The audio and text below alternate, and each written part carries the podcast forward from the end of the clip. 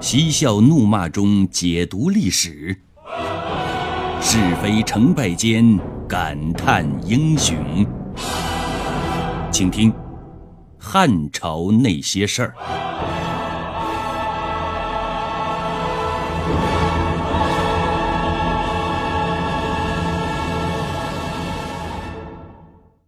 据说吕后的重病跟一次祭礼有关。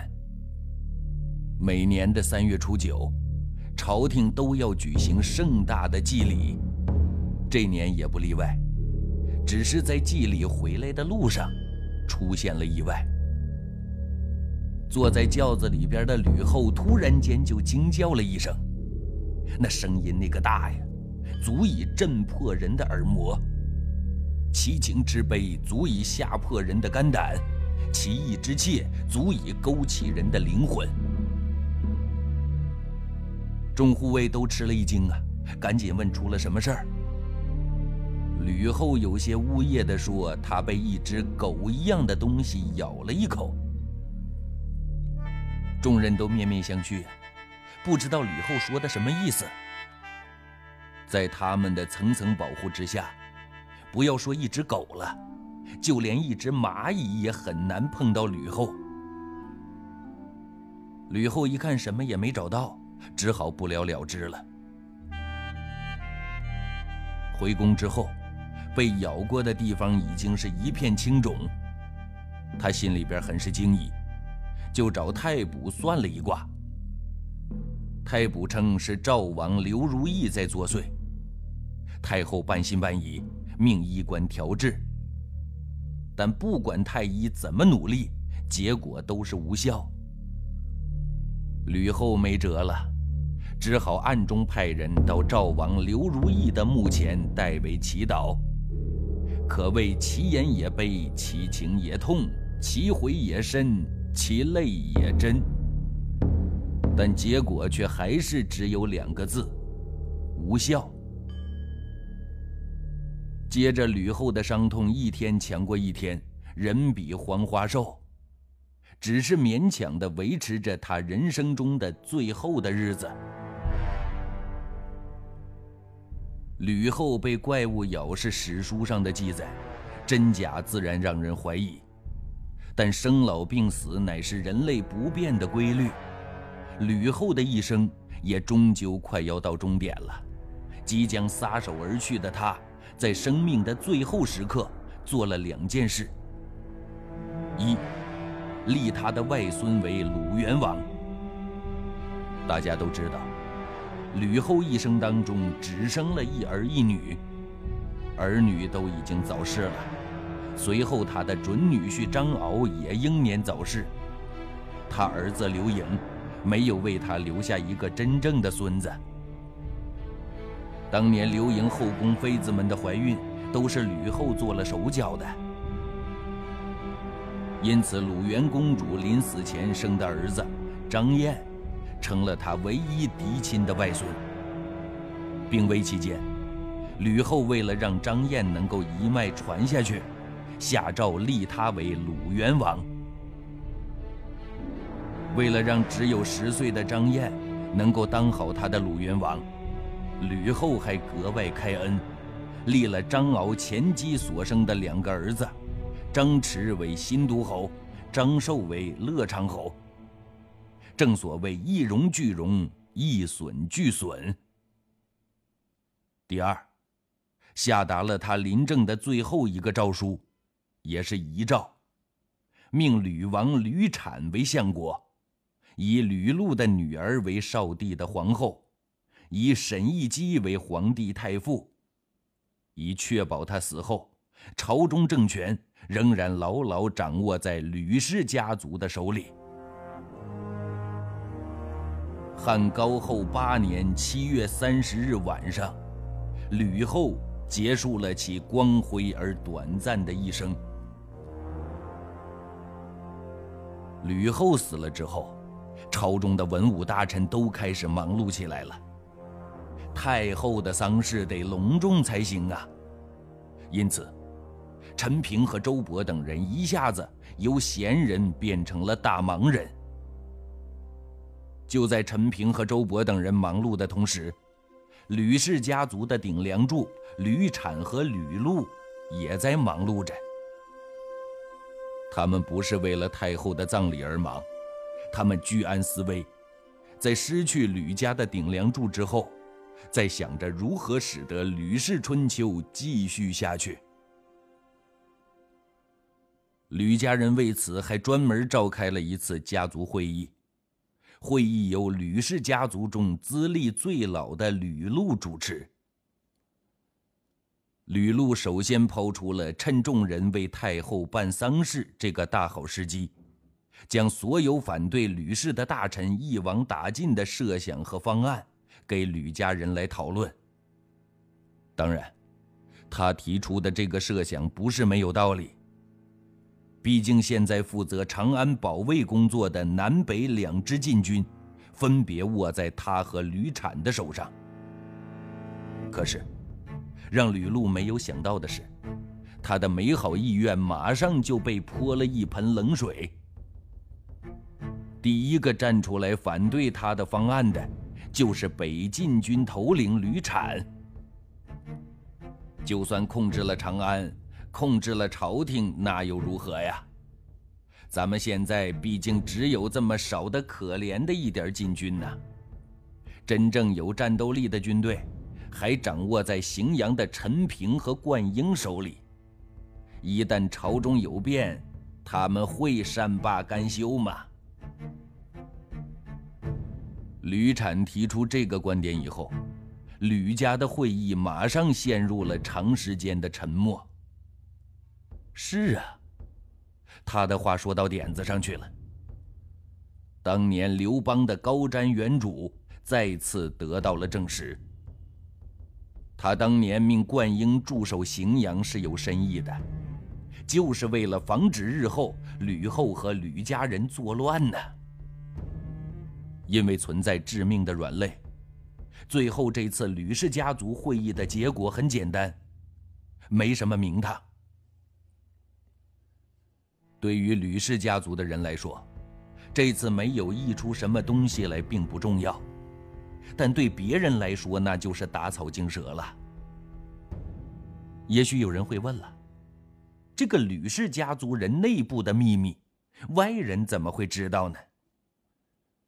因为还有一个成功打入敌人内部做卧底的刘璋。前边已经说过了。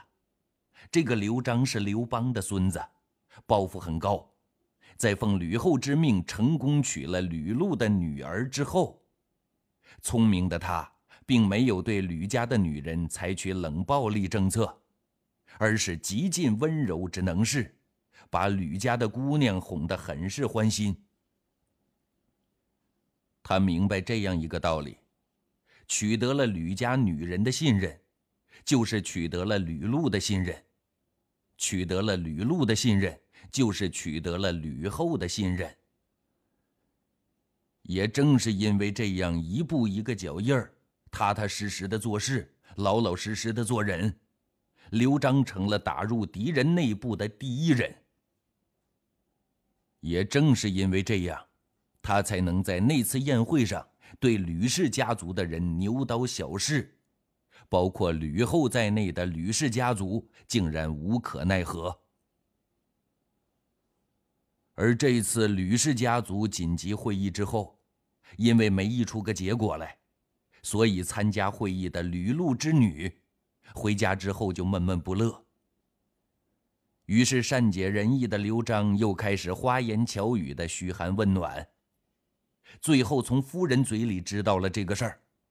吕家人想诛杀朝中大臣，这让刘璋大吃了一惊啊！他知道不能再沉默下去了，否则大汉江山的旗帜就得由刘变成吕了。于是刘璋找到他弟弟东穆侯刘兴居，两个人商量一番之后，马上派人告诉他的兄长齐王。刘襄要他快快统骑兵西征，他们在京中做内应，除掉吕氏政权。当然，刘璋为了给刘襄动力，让他快点派兵来京城，还私下许诺了一个诱人的条件：如果能够除掉吕氏，事成之后就拥您为帝，恢复咱刘氏家族的正统江山。那刘襄身为齐王，早就对吕家人掌管天下不满了。现在吕后已经死了，刘氏家族到了生死存亡的关键时刻，而且还有皇位的诱惑，他想不动心都不行啊。于是他在看了两个弟弟的密信之后，马上召开了一次内部会议。参加会议的全都是齐国的重量级人物。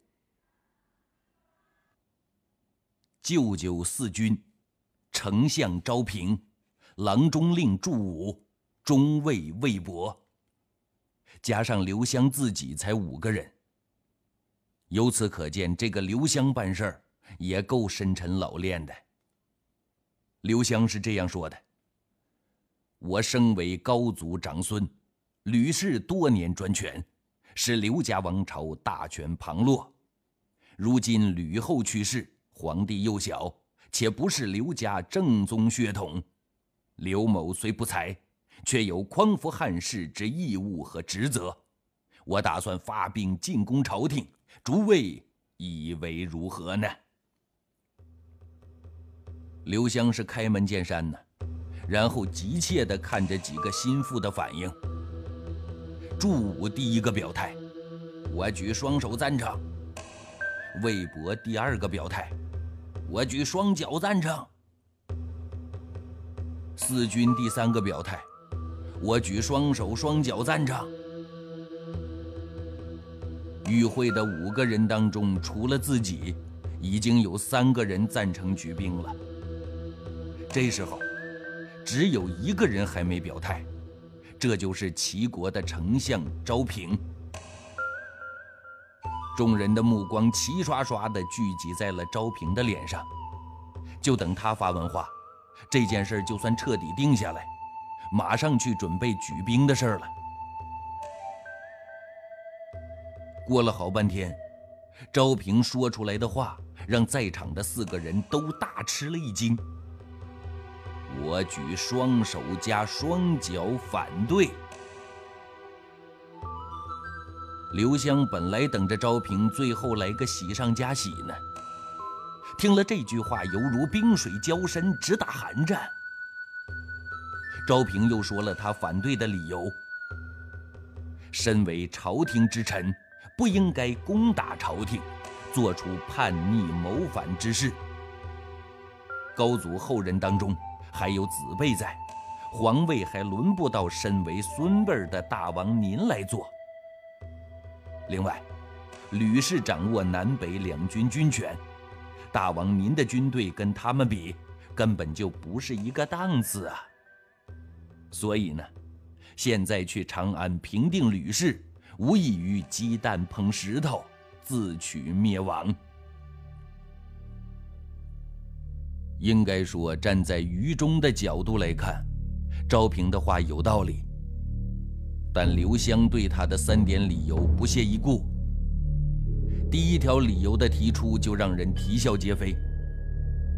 如果朝中的大臣都这样，那么这天下干脆就直接送给吕氏算了。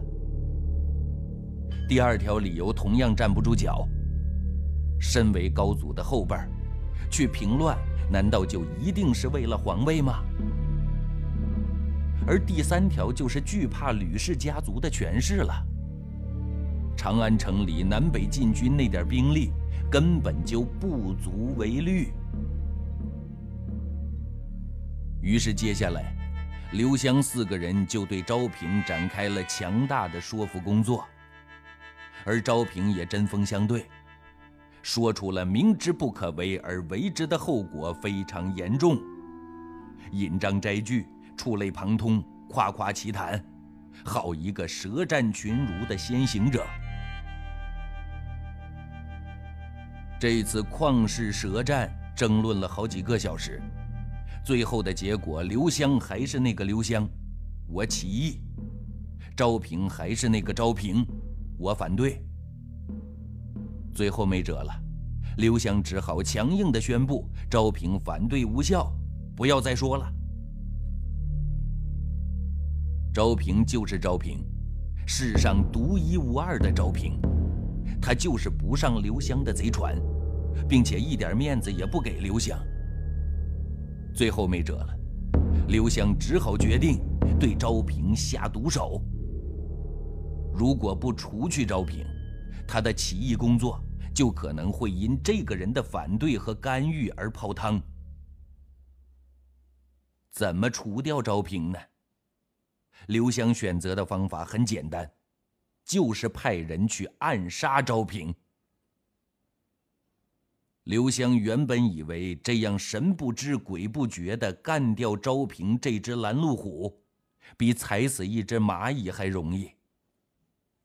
可是他没想到，这次暗杀却引火烧身，差点赔尽了自己的性命。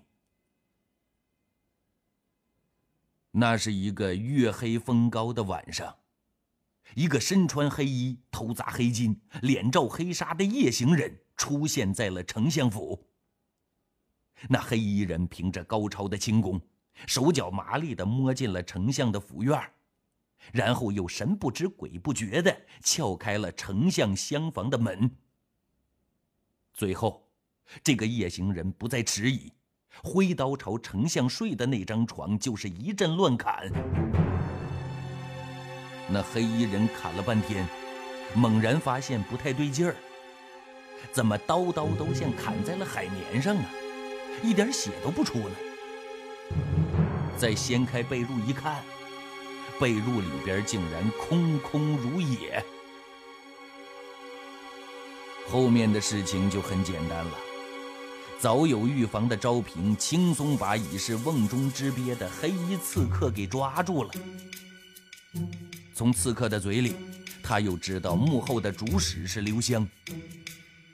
当时的昭平又惊又怒，心想：我好心阻止你去造反，你却派人来暗算我。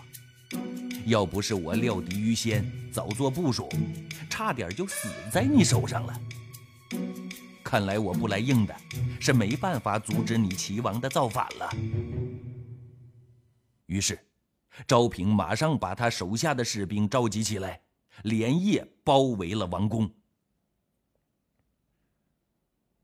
齐王刘襄怎么会料到事情出现了三百六十度的大转弯啊？面对昭平的突然发难，他宫中的那点防卫力量那不值一提呀。就在这关系生死存亡的危急时刻，魏博出现了。他一个人找到昭平，进行了一次紧急会晤。